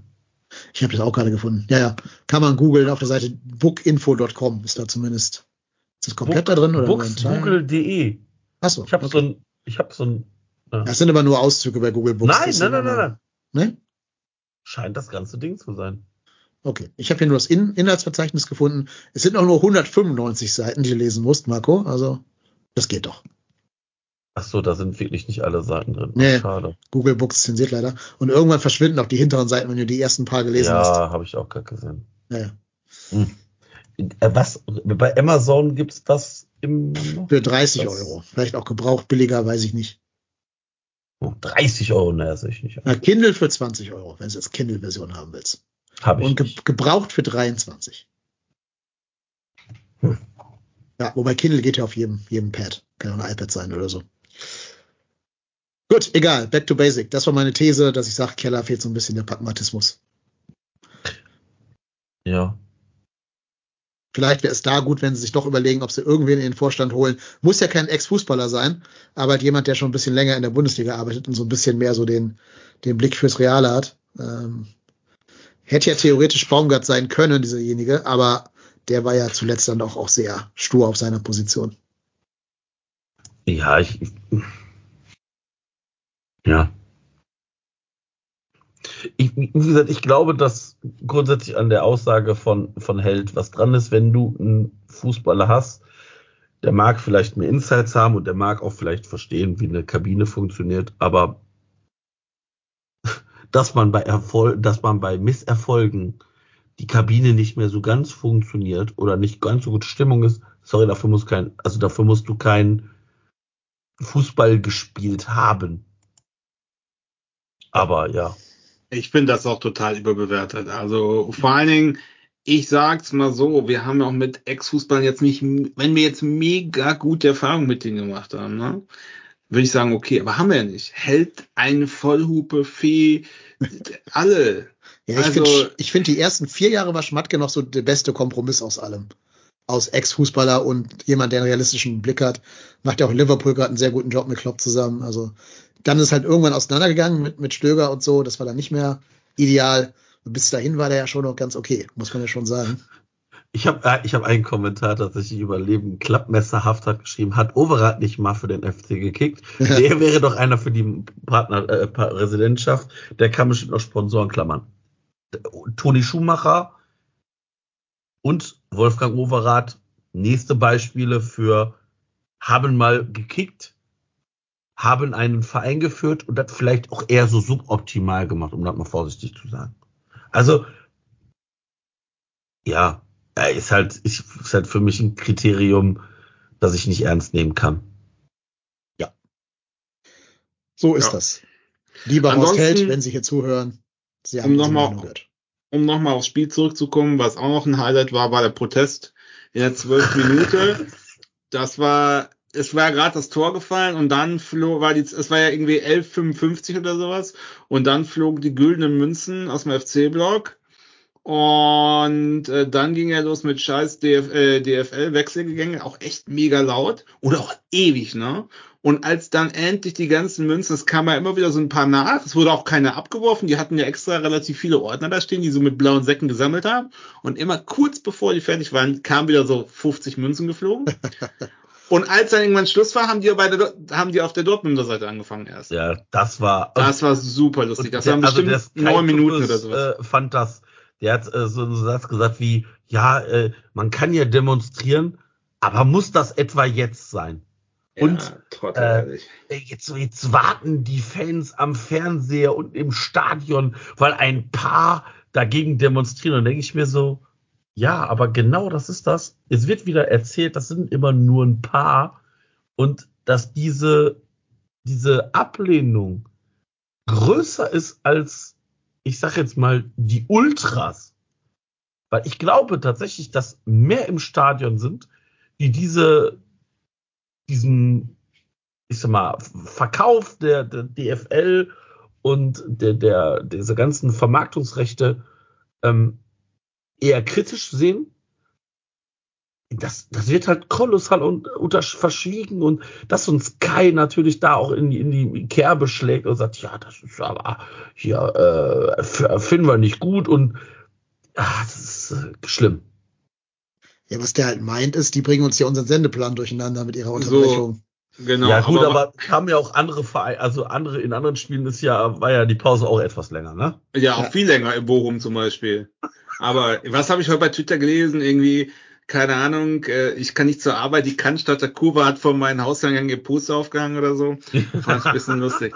Aber nee, äh, Spaß beiseite. Also man kennt ja, man merkt ja schon die Reaktion des Publikums auf eine Aktion der Kurve, weil es gibt ja durchaus bei den Choreos gibt's viel Beifall, aber manchmal bei so Pyro oder wenn es Theater gibt, dann gibt's auch schon mal deutliche Pfiffe, hat man ja alles schon gehört, ne? Und es war es waren keine Pfiffe. Ich habe keinen einzigen Pfiff oder irgendwas gehört. Das ging ja echt lang, acht, neun Minuten. Und äh, die Wechselgesänge und äh, es gab überhaupt keine Pfiff oder irgendwas. Also ich habe nicht das Gefühl, dass sich irgendwelche Blöcke im Stadion gegen diesen Protest gestellt haben. Überhaupt nicht. Deswegen, also das ist wieder eine Sky-Scheiße, die natürlich ihr Geschäftsmodell nur sehen. Für die ist es halt eine Ware. Und je kommerziell das ausschlachten können, umso besser. Punkt. Ja. Sky ist halt, ja, ist halt ein Abhängige von der DFL und die werden sich wohl kaum kritisch dazu äußern, aber kann man ja auch nicht ernst nehmen, ey. Sky und der Sohn, der ganze Schrott, ehrlich. Ja. Also, wenn es den FC nicht gäbe, hätte ich auch keins von den beiden als Fußballabo, muss ich sagen. Das ist einfach so ein Schrott, die Berichterstattung, die Kommentatoren. Laura von Torra, da kriege ich schon Ausschlag, ehrlich. Naja, egal. Ey, Laura ist FC-Fan, ne? Also. Ja, herzlichen Glückwunsch, aber ey, ganz ehrlich. Soll sie gerne sein, soll sie auf die Süd sich setzen oder auf die West oder was weiß ich und Schnauze halten. So, jetzt kommt als nächster Gegner der VfL Wolfsburg. Ich lese euch mal die letzten Ergebnisse. Mm. Ich lese euch mal die letzten Ergebnisse von denen vor. Gegen Heidenheim 1 zu 1, gegen Mainz 1 zu 1, gegen Bayern 1 zu 2, gegen Darmstadt 0 zu 1, gegen Freiburg 0-1 verloren, gegen Gladbach 0-1 verloren, gegen Bochum 1 zu 3 verloren, gut, gegen Leipzig mal 2-1 gewonnen, gegen Gladbach 4-0 äh, verloren, gegen Werder Bremen 2-2 gespielt. Gegen Augsburg 3-2 verloren, gegen Leverkusen 1-2 verloren, gegen Stuttgart 3-1 verloren, dann gegen Dortmund 1-0 verloren, gegen Frankfurt 2-0 gewonnen immerhin mal. Und das soll es erstmal gewesen sein. Also beeindruckend, dass die mit ihren geringen Mitteln für eine tolle Punktausbeute haben. Jetzt nimmst du mir meinen Spruch weg. ja, mein Spruch ist jetzt eher, äh, die kriegen jetzt einen Aufbaugegner nächste Woche, oder? Ja.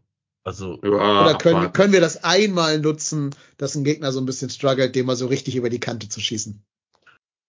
Ja, ich weiß nicht. Also ich glaube, wir müssen natürlich diese Intensität aufrechterhalten, wie gegen Dortmund in der ersten Halbzeit und dann Hope for the Best. Ne? Ich weiß, wahrscheinlich wird weder Selke noch sonst irgendwer gesund sein bis dahin. Aber äh, ich fände schon gut, also wenn Deal von Anfang an spielen würde und so und da man nochmal Druck machen würde. Also das ist von all diesen Spielen jetzt das, wo man am wahrscheinlichsten noch was holt, würde ich mal sagen. Ne? Also Frankfurt, obwohl die haben auch verloren, ne? Ah, ja. Unentschieden. Ja, die haben 2-2 gewonnen. Ach, unentschieden, genau, aber trotzdem. Aber gegen, nach einer 2-0-Führung gegen Darmstadt ist das quasi wie eine Niederlage für die, gefühlt. Ja, ja. Stuttgart könnten da was gehen, die sind ja auch im freien Fall anscheinend ohne Girassi. Ja, aber trotzdem, wir bleiben jetzt bei Wolfsburg. Äh, die haben ja auch ein Papier eine gute Mannschaft, ne? Also kann man nichts gegen sagen. So ein, würde ich alle bei uns auch nehmen. So ein, so ein äh, Wind oder Czerny oder hier den, der verletzte Österreicher, wer ist da? Wimmer. Würde ich alle Bornau, Bornau. Ja, ja, genau. Würde aber, ich, das haben die doch, aber das haben die doch auch schon gefühlt seit 100 Jahren. Ja, natürlich, klar. Also diese, diese Wolfsburger Truppe ist seit 100 Jahren gefühlt, wo du sagst, boah, puh, das ist schon nicht schlecht, was das spielt. Aber von jeher kriegen die nicht geschissen, dass die irgendwie da irgendwas hinkriegen. Also. Ja. Wäre auch ja. toll, wenn wir mal wieder der Verein wären, der mal einen Trainer aus dem Amt schießt, weil dann hätten wir anscheinend erfolgreich performt. Sehe ich noch nicht, aber ja, ich hatte überlegt, ganz kurz habe ich mal überlegt, dahin zu fahren. Ich lasse es bleiben, keine Sorge. Ich werde mir erst Darfst du ja auch nicht. Du weißt ja, ja, was passiert. Kann, also, ob ich jetzt da bin oder nicht, ändert doch auch nichts mehr. Also, wie soll es denn noch schlimmer werden? Ja, das ist auch wieder richtig. Ja. ja. Naja, äh, direkter Vergleich. In Wolfsburg hat 18 Mal Wolfsburg für sich entschieden, 10 Unentschieden und 10 Siege vom FC auswärts in Wolfsburg. Jo, alles gut. Ich wette auch, wenn du da als Bundesligamannschaft so halbwegs normal auftrittst, geht da was gegen Wolfsburg. Du musst halt nur irgendwen finden, der irgendwie und wie auch immer die Tore macht. Und wenn wir jetzt im Training halt einfach üben, das Zielen auf Hände oder irgendwas Dreckiges oder clever Fallen aller Italien 2006 oder sowas, äh, Hauptsache irgendwie dreckig mal zum Torerfolg kommen. Ist mir fast egal wie. Ich bin inzwischen, erst kommt das Fressen, dann kommt die Moral. In dem Fall erst kommen die Punkte, dann kommt die Moral. Mir ist egal, ob die jetzt Elfmeter schinden oder Hand, Hände anschießen oder whatever. Hauptsache irgendwie mal wieder ein Tor schießen. Gerne ja, zwei. Gerne zwei. Bin ich, bin ich dabei, aber ich glaube, das wird halt brutal schwer, weil auch wenn Wolfsburg jetzt sich, also ich, du hast ja schon gemerkt, dass dieses Team bei uns ultra verunsichert ist. Und ich glaube, das merkt halt so eine Truppe wie Wolfsburg auch. Und trotzdem, auch wenn es bei denen wahrscheinlich nicht läuft, die in den Einzelspielern, aber immer noch um Längen besser. Und ja, das könnte wahrscheinlich dann im, im Endeffekt reichen, um so ein taumelnden FC weiter nochmal nach unten zu schießen, ne? Ja, du hast ja am Hinspiel gesehen. Da hat ein genialer Pass von dem Swanberg gereicht und schon ja, war der Wind komplett frei. Also, das ist halt dann so bei denen. Das ist halt dieser, dieser Punkt der individuellen Klasse. Mir kann halt nur keiner erzählen, dass wir eine schlechtere Klasse haben, als die Mannschaften, die ich gerade genannt habe, die gegen Wolfsburg was geholt haben. Also seien es irgendwie Heidenheim und Co. Das, das meins. Das glaube ich halt einfach nicht. Es ist halt wirklich diese, diese Blockade im Kopf, die da gelöst werden muss. Ähm, ja, und da würde ich euch jetzt mal bitten, dass wir jetzt mal die Mannschaft aufstellen, die in der Lage ist, diese Blockade vielleicht zu lösen und damit den, Achtung, jetzt kommt eine Phrase, den Bock umstoßen. Den Bock umstoßen, ich wollte es gerade sagen. Also Schwäbe im Tor ist gesetzt. Logisch. Setzt sich von selbst. Ich glaube, dass sich auch Finkrewe, Chabot und äh, Hübers von selber setzen. Martel auch. Was machen wir mit der Rechtsverteidigerposition? Kriegt da gerade die nächste Chance oder ja, ertragen wir Benno? Nein, du Boah, kannst, der Benno, nee. auf keinen Fall. Der war auch Nein. in diesen, wo, als er eingewechselt wurde, war sofort Land unter. Bitte nicht, ey. Lieber weiterspielen. Ja, bin ich auch dafür. Also die Viererkette steht, äh, davor dann Martel. Hussein Basic ist der statistisch den beste Spieler auf dem Platz gegen Dortmund. Fand ich der auch tatsächlich. Der, ich fand ihn auch gut. Ja, ja, absolut. Hat in der ersten Halbzeit keinen einzigen Fehlpass gespielt, also 100% Passquote in der ersten Halbzeit und dann in der zweiten Halbzeit insgesamt eine 90% Passquote zustande gebracht. Sehr gut. Ähm, hat ja auch gegen Heidenheim sich mal einen mutigen Abschluss genommen. Äh, das fand ich gut. Der hat ja eh so Zug zum Tor eigentlich von seinem Naturell her. Der gefällt mir gut als der offensive Part der Doppel 6. Und da finde ich es auch okay, wenn du so spielst, dass du dann Jubicic dadurch auf den rechten Flügel schiebst. Aber weiß ich nicht, würdet ihr ihn da hinstellen oder würdet ihr wieder vielleicht Thielmann auf den rechten Flügel dafür einen von den Stürmern reinschmeißen? Also ich würde gern einen von den Stürmern reinschmeißen. Ähm, ja, die ja, Frage ist halt nur wen, ne? Aber ja. entweder Damian oder äh, ähm, Dings hier, ne? Nein, ich, Downs. Ich, na, ich bin für Dietz. Ich würde Florian ja, Dietz. Dietz, stimmt, den habe ich total vergessen. Ja, Dietz auch gut, aber auf keinen Fall halt den Tiginator, tut mir leid. Ich würde Dietz reinstellen, äh, Downs auf die Bank und Tigi leider, leider muss bei der U21 aushelfen muss den vakanten Downs da ersetzen. Äh, und dann würde ich auf die 10 tatsächlich Justin Deal stellen von Anfang an. Ich würde jetzt mal einen Start-F-Chance geben. Ja, ich, ich glaube, ich glaube, wenn ich mir die Wolfsburger Innenverteidigung so anschaue, dass die mit so einem kleinen, wuseligen äh, Leichtgewicht da hinten nicht so gut klarkämen, weil die auch nicht so die, die allerletzte Qualität haben, die jetzt ja auch nicht. Nichts gegen Sepp, ne? Aber äh, der ist ja doch ein bisschen hüftsteifer, ein bisschen größer, ein bisschen ungelenker. Der tut sich, glaube ich, schon schwer mit so einem kleinen, wurschtigen Wuselader. Und davor würde ich tatsächlich Florian Dietz stellen. Ist jetzt auch nicht so der, der zehn Tore Mann pro Saison, aber ich glaube, der ist gerade der beste Stürmer, den wir haben, auch wenn er jetzt gegen Dortmund nicht mehr im Kader war. Ja, aber der hat auch, äh, ähm, ich finde, der hat in der letzten Saison, war ja auch so modester weg und dann war auf einmal ja, ja. da. Bis zu seiner Verletzung hat er das nicht schlecht gemacht, also im ja, Gegensatz zu was wir jetzt haben. Ne? Also dieses Tor, was der gegen Slowatschko geschossen hat, wie er sich da so Cordoba-mäßig durchtankt, der schießt jetzt Steffen Tigges in tausend Jahren nicht. Ja, stimmt. Absolut. Bin ich, bin ich bei euch. Also rechts ja, Thielmann, ja. Higgins ist nicht nur das Problem, finde ich, um nochmal auf den zu kommen, auf den Jungen, der tut mir irgendwie leid, sagen wir jedes Mal. Das ist nicht nur nicht das Problem, dass er kein, kein Tor schießt. Das Problem ist, dass der den Spielaufbau halt verhindert, dass der Fehler macht, die quasi Chancen des Gegners einleiten.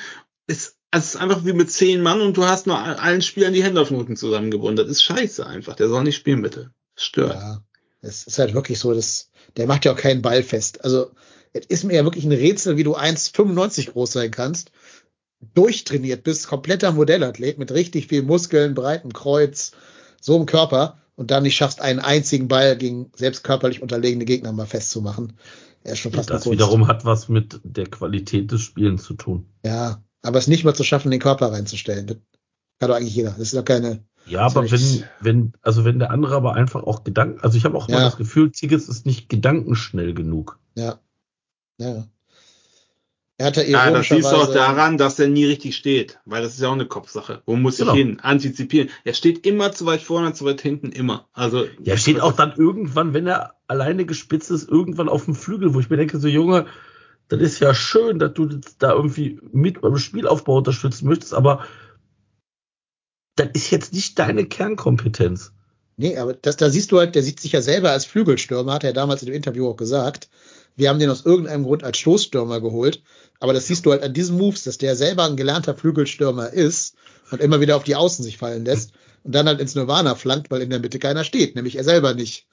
Deswegen, vielleicht wäre sogar Dietz und Tigges gar nicht komplett verkehrt, wenn du so, so ein Hail Mary vorne brauchst, dass der eine das Zentrum hält, der andere spielt ausweichend. Bringt aber auch nichts, weil Tigges ja auch die Flanken nicht anbringt als Außenbahnspieler. Also der kommt ja auch an keinem Außenverteidiger vorbei. Deswegen wäre der für mich auch nicht mehr im Kader, muss ich ganz ehrlich sagen. Tut mir leid, Steffen, nichts Persönliches gegen dich. Wie gesagt, netter Typ, äh, solider, ganz bodenständiger Typ, ne? aber reicht halt nicht. Und da finde ich, dass mir so ein Dietz halt schon lieber, Florian Dietz, der das Zentrum hält. Wie gesagt, Deal so als Freigeist und Chaos-Element dahinter, der auch die Standards dann schießt. Dann, wie gesagt, Jan Uwe auf rechts. Kannst du dann, dir vorstellen, dass wenn, wenn äh, kein spielt, als kannst du dir vorstellen, dass keins sagt, ja, hier komm, Deal, schießt du die Ecken? Gleich mal abwechseln, ne? Ich habe jetzt nicht auf dem Schirm, was für ein Fußdeal ist, ob der Links- oder Rechtsfuß ist. Dass du sagst, der eine schießt die Ecken von links, der andere von rechts. Hm. Ja, ich. Ja. Ich. Aber abwechseln fände ich gut, allein weil das ja die Abwehr immer vor andere Herausforderungen stellt, wenn mal keins und mal Deal schießt. Ja, ja, also eigentlich ist es doch eigentlich relativ einfach, dass wir brauchen irgendwie wieder mal ein Erfolgserlebnis und ja. mir ist es eigentlich relativ egal, wie das Erfolgserlebnis zustande kommt. Ja, und allein deshalb würde ich halt auch einen Stoßstürmer vorne rein stellen, weil wenn der nicht spielt, musst du ja nur zwei Spieler von uns decken. Da musst du ja nur Hübers und Chabot decken. Bei allen anderen weißt du eh, dass die nicht an Kopfball rankommen. Also Martel ist noch groß, aber der ist jetzt kein Kopfballungeheuer offensiv. Jubicic auch nicht, wo der groß ist. Also äh, die brauchst du auch nicht so intensiv zu decken. Deckt die beiden Innenverteidiger, da reichen dann drei Spieler vom Gegner für. Und dann sagen halt Bornau ja, und Jens auch, Dankeschön. Vor allem musst du, musst du ja auch ganz ehrlich sagen, du brauchst ja auch, wir brauchen ja auch diesen Zielspieler im, am Strafraum. Also du hast das ja gesehen, also auch wenn so Abschläge kamen oder mal schnell gespielt worden ist, ja, Schnelligkeit ist, kann auch ein Trumpf sein, aber ja, vor allem, du hast also, ja mit Jan Uwe und entweder Deal oder meiner immer noch zwei Blitzstelle-Spieler. Ja, genau. Und vor allem, was man, glaube ich, auch nicht vergessen darf, ist, du musst ja auch irgendwann, also du kannst ja nicht alleine da immer durchrennen. Ja. Und das fand ich nämlich auch immer so, dann war dann irgendwie so, dann war dann irgendwie Thielmann mal nach vorne unterwegs und dann hast du dich, also hast du so da links und rechts geguckt, der ist ja auch gut. Wo soll der jetzt hin spielen? Also, das ist ja auch immer ein Problem, was wir dann haben. Ja. Ja, ja, das du musst eher an der ganzen Strafraumbesetzung noch arbeiten. Aber ich glaube, in der Offensive mit Jan Uwe, Deal, Dietz und halt dann Keins auf links. Das Beste, was gerade da ist, kann man nicht anders sagen. Wäre jetzt nicht meine erste Wahl, wenn alle fit wären, aber was soll man machen? Ist halt Mangelverwaltung gerade. Ja. Der FC ja. und das deutsche Bildungssystem. Eine einzige Mangelverwaltung. Ja, wir machen mal noch, ich will von euch mal eine Zahl hören. Achtung, ich nenne euch mal die nächsten äh, Wochen des ersten FC Köln. Null. ja, mal gucken, ob die anderen das, also Daniel es auch so sieht. Also, Wolfsburg auswärts, Köln, dann gegen Frankfurt zu Hause, dann in Hoffenheim, zu Hause gegen Bremen, in Stuttgart und dann zu Hause gegen Leverkusen und dann das Derby gegen Gladbach. Das waren jetzt eins, zwei, drei, vier, fünf, sechs, sieben Spiele. Wie viele Punkte aus sieben Spielen? Sieben. Ist eine Ansage. Soll ich dir sagen, wo, wo, das, wo das switchen wird? Ja. Bei dem Spiel gegen Bremen. Ab da verlieren wir wieder, meinst du, oder was? Nee, nee, ab da gewinnen wir. Achso. Ab da werden wir nur noch gewinnen. Meinst du wie das 7-1 damals vor einem Jahr? Ja, weiß ich nicht. Also bei den anderen Spielen davor. Ja, Wolfsburg werden wir gewinnen. Wir werden in Wolfsburg gewinnen. Meint mal also, oh, nee. Ich habe 0-6 getippt gegen, also gegen FC bei Dortmund. Und ich hatte recht. Nicht ganz, aber wir werden gegen scheiß Wolfsburg gewinnen. Glaubst du mir. Und zwar 2-0. Also pass auf, ich sag, wir holen einen Punkt in Wolfsburg, ist einer. Dann einen gegen, äh, gegen Bremen, sind zwei. Gegen Stuttgart gewinnen wir, weil die bis dahin im freien Fall sind, sind fünf. Und gegen Gladbach holen wir einen Punkt, sind sechs. Ich sag, wir gehen, gewinnen gegen Wolfsburg, wir gewinnen gegen Bremen und spielen unentschieden gegen die Klepper. Würde ich nehmen. Null. Ich bleib dabei null. Okay, kann sich ja mal ein Marco, ab wie, viel, ab wie viel Punkten wird sich tätowieren lassen? Ich frage für einen Freund. Und ähm, warte mal, warte mal. Wie, wie, wie viele Spiele haben wir gesagt? Sieben. In den nächsten sieben Spielen. Jetzt sag nicht also, 22, das zählt nicht. Nein, realistisch, realistisch. realistisch. Oder Viererpack, Viererpack vom äh, und, vier, und Viererpack vom äh, Tickets in einem Spiel gilt natürlich weiter, saisonübergreifend sozusagen. Daniel, du bist ja gerade in unserem Doc. Kannst du mal aufschreiben, Marco? Ich bin im Doc, nee. 15 Punkte. Ja, schade. Bin ich ja 15 Punkten oder Viererpack Tickets. Ja. Lass ich mich tätowieren. Ja, kann ich das zahle, ich zahle, ich zahle. Kann das mal irgendwer gerade aufschreiben? Gehört. Ich will das hier mal verbrieft haben irgendwo. Alter, jetzt stell mal, also wenn, wenn die anfangen, auf einmal gegen Wolfsburg zu gewinnen, kriege ich schon wieder ja, cool. Angst, Angstpickel. Sehr gut. Ich kenne auch Leute, die machen das schnell. Schnell mhm. und schmerzlos. Mhm. Da kriegen wir direkt morgen, können wir da hinkommen.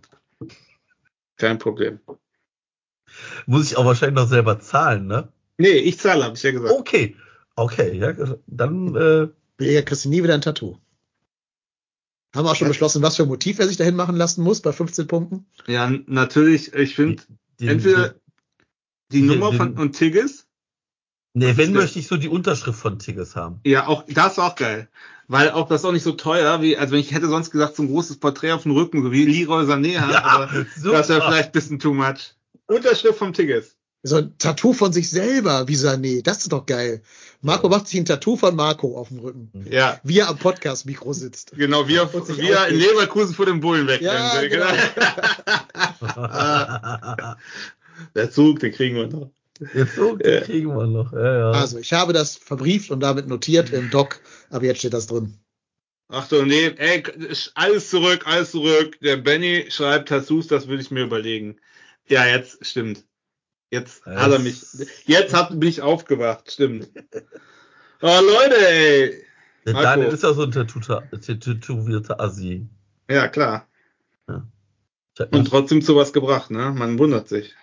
Aber gut, so ist es im Leben. Äh, okay. Also, was ist der Tipp? Jetzt will ich Tipps hören für Wolfsburg. 1-1, habe ich schon gesagt. Ich sag 2-0. War weiß nicht. 3-1 für Wolfsburg. Ich sag eins ein. Haben wir alles dabei hier. Das ist doch gut. Ja. Dann wird ja, einer von uns dreien auf jeden Fall recht haben nächste Woche. Also ganz ehrlich, ich würde mich ja unfassbar freuen über 15 Punkte. Auch wenn ich mich da nicht tätowieren lassen muss. Aber ich darf entscheiden, wie groß, ne? Ja, Originalunterschrift, das, da weiß man ja, wie groß ist. ja, nicht vergrößern, ne? Ja, ja, ja. Ja, den Ort suchen wir uns noch aus. Ich nee, sag nur, ich sag nur kleiner Spoiler, wenn es ihm normal geht, steht da S Igges. Und wenn er sich sehr freut, steht da Steffen Tigges. Boah, Alter. Ich möchte gar nicht wissen, was das für Schmerzen sind.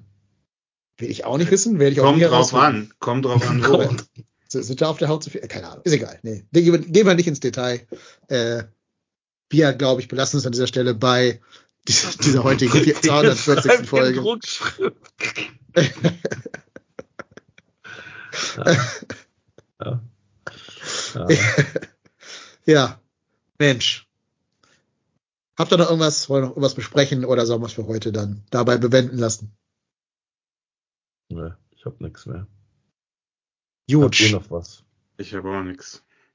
Wir können noch einmal noch kurz aufs Hörerfeedback gucken, dass wir das noch eben schnell mit aufnehmen. Ähm, auf Twitter haben wir euch euer Feedback gegeben, gebeten. Da hat der äh, Ed B. Fermer noch geschrieben, es kann nur noch um die Relegation gehen. Der Glaube aber auch daran fehlt komplett. Frage, welche Abstiege tun mehr weh? wo man der Mannschaft keinen Vorwurf machen kann oder wo Söldner und Chaos uns in die zweite Liga geführt haben. Ganz kurz, Marco, hörst du das? Nein. Nee, ich höre nichts. Ist das eine Tattoo-Nadel? So. Ich Also habe ja wir- schon vortätowiert. Ja, dein, dein Skype hat's leider äh, rausgeschnitten, die, das Geräusch. Ärgerlich, wegen der, ärgerlich. Wegen der ärgerlich. Geräuschüberdrückung. Aber wir stellen uns alle mal eine Nadel einfach vor, so eine Tattoo-Nadel. Tatsächlich wurde am Samstag jemand auf der Süd tätowiert. Echt? Dortmund-Fan. Schreibt der mit dem RW FC-Logo, oder? 1948. Ah, Ey, genau, dann noch im Stadion. Ja, Schön das Bier von der oben drauf. Kessel hat. Daniel Ja, da war ja auch, war nicht auch, gab's nicht auch einen Heiratsantrag? Irgend so einen Schrock habe ich doch auch gelesen. Irgendwo. Irgendwo gab's einen Heiratsantrag. Guck mal in Oh, deine schön. WhatsApp, Daniel, da wurde dir ein Foto geschickt. Anscheinend. Offensichtlich. Sekunde, ich gucke. Währenddessen kann der Marco mal die Frage vom B. Fermer beantworten. Äh, sorry, was war die Frage nochmal? Welcher Abstieg tat mehr weh? Chaos und Ja, mit Söldner. Chaoten? Oder Mit Söldner. Söldner. Also, oder Also ganz ehrlich, Format. also wenn ich, ich finde, wenn hier so, keine Ahnung, wie hießen diese ganzen Flitzpiepen hier, ähm, nicht Giromel, hier, wie hießen die, die äh, beiden Ja. Portugiesen nochmal, Maniche und Petit und Maniche. Petit. Also äh, hier als Maniche hier mit seinem Kamelhaarmantel in Köln gelandet ist und mit so Leuten abzusteigen, tut mir persönlich mehr weh. Und Ich, wie gesagt, ich kann der Mannschaft aktuell keinen, keinen unfassbaren Vorwurf machen.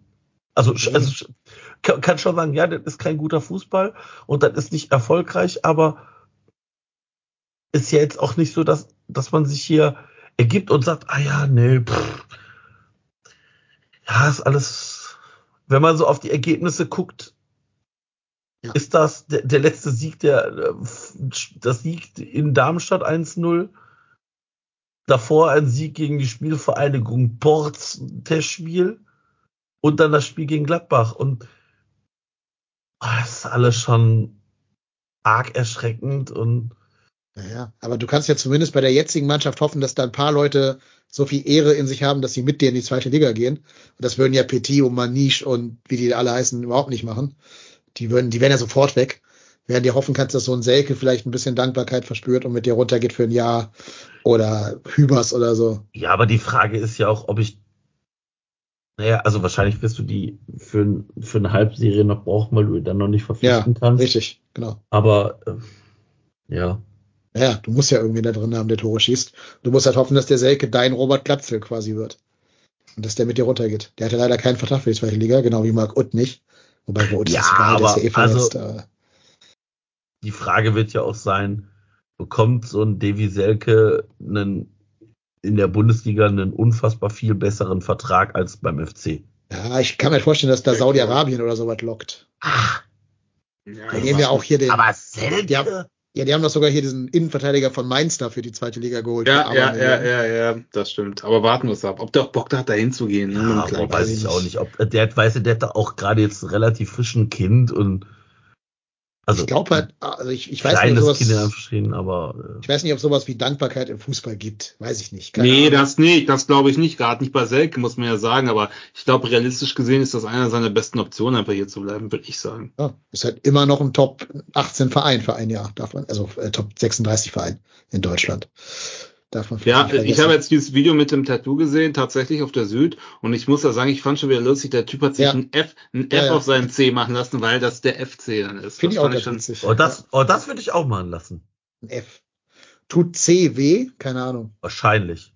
ja, Ist nicht, viel, geht. ist nicht viel Fett, ne? Ist einfach nur Ja. Haut auf Knochen. Kommt drauf an, wo du viele Nerven hast. Ey, zum Beispiel Ja. Wade ist unglaublich schmerzhaft, Arme Ja. geht eigentlich. Ja. Naja, wir werden es alle rausfinden. Also den FC würde ich machen lassen. Ja, du kriegst ja die Unterschrift vom Tiginator. ja. Und ganz ehrlich, da wäre ich sogar bereit, da würde ich, wäre ich sogar bereit, ihn anzuschreiben und ihn zu kontaktieren über Social Media, ob er das quasi Ja, ja. auf die Stelle unterschreibt, was dann nachtätowiert wird. Da würde ich mich für opfern. Das hat ja schon mal gut geklappt mit der Connection zum FC, ne? Stimmt. Mhm. Ach, wir kennen doch bestimmt irgendwen, der den kennt, wegen Dortmund und so. Ja, der hat ja Da mal beim VfL gespielt. Ich glaube, da kenne ich jemanden, der den kennt. Der kommt ja aus der Gegend, wo meine Eltern gewohnt haben. Also das, ich glaube, ich weiß Boah, ich sogar. habe jetzt also, schon Angst. Ich habe jetzt schon Angst. sehr gut. Das, da, machen, da machen wir eine richtige, da machen wir so eine, eine, eine Story aus einer TikTok-Challenge. Marco TikTok-Challenge. Ja, aber pass auf, ich, Marco, ich, äh, ich gehe sogar ein Stück jetzt mit. Nicht, nicht ganz, aber ein Stück. Wenn wir die Klasse halten, wenn wir die Klasse halten, auf Platz 15, also nicht Relegation, sondern direkt 15, 14, 13 höher, äh, dann mache ich mir auch irgendein Tattoo mit FC-Bezug. Oh, jetzt läuft's, jetzt ja. läuft's aber nur direkt, also nicht mit Relegation oder mit irgendeinem anderen wird die Lizenz entzogen ich würd, ich oder so. Ich würde mich so freuen, wenn am Ende der FC in den Spielen nur 14 Punkte holt, wir die Klasse halten und ja. ich da sitze und, den, und, und mich abfeier, weil ich kein Tattoo kriege und der Dennis da mit schmerzverzerrtem Gesicht in Hamburg und da sitze ich neben dir, glaub mir. Alter, ich halt, kannst du gerne machen. Also, ey, tut so, als wenn die euch einen Arm amputieren. Also jetzt Schmerzen, da sitze ich daneben, Leute, get alive. Ja, so, eine, so eine kleine 1948 aus Handgelenk oder so. Das Sehr gut. Das könnte ja. ich auch machen. Ich habe nicht mehr so viel Platz. Ich habe nicht mehr ja. so viel Platz. Achso, ich, dachte, du, ich dachte, du machst mein Tattoo, habe ich jetzt gerade gedacht. Achso, nee, aber ich wollte mir noch ein bisschen Platz lassen für einen Alf. Deswegen. Alf? Ja, ich will unbedingt einen Alf haben. Das finde ich geil. Toast, fertig. Ja, genau. Geil. Alf würde ich machen. Nee, würde ich nicht machen. Aber Alf finde ich geil. Alf finde ich richtig geil. Ich habe ja, ja, schon den, den Drunken Ape von Simpsons. Ja. Und so, dementsprechend fehlt eigentlich noch der Alf. Ja, Alf ist mein Kindheitsidol. Also da rennst du bei ja, mir Türen ein. Absolut. Ich bin immer oben 17 Uhr, wann das kam zu Hause gewesen, um das im Fernsehen zu gucken. Mega. Ja, ich habe sogar in Corona die ganze Folge, die ganze Staffel aber durchgebinged. Immer noch geil. Deprimierendes Ende, was ja nie aufgelöst wurde, aber geile Serie. Absolut. Na gut. gut. So, liebe Freunde, vielen Dank fürs Zuhören. Vielen Dank auch wieder für einen engagierten Chat, der uns hier äh, durch die Folge geleitet hat, uns zu diesem kleinen FC, FC-Moment gebracht hat. Ja, liebe Grüße nochmal ganz besonders von Erik an den Zwordemon, hat er mir gerade noch ausgerichtet. Und ja, das soll es für heute gewesen sein. Wir hören uns nächste Woche, wahrscheinlich auch am Sonntag, dann wieder nach dem Sieg gegen die VfL Wolfsburg.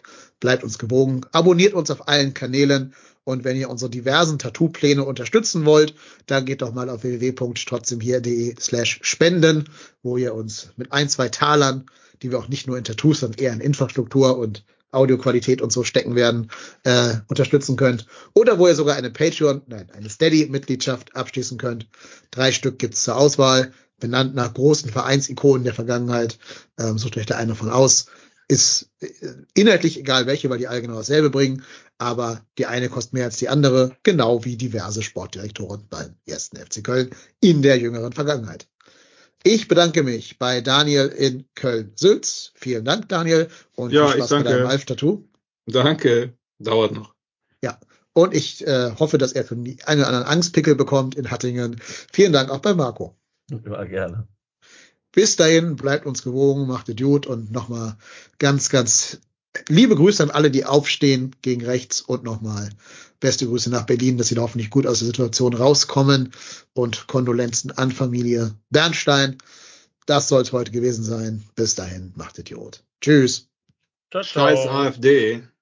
Hello, this is international football commentator Derek Ray, and what a great pleasure it is to be listening to Trotzdem hier, everything you need to know about FC. Rot und Weiß tragen wir Sterne auf der Brust. Am Geistbockheim leben wir mit Freude und Frust. Denn auf Mailand oder Krasnodar, auch in Aue sind wir immer da. Im Ostsee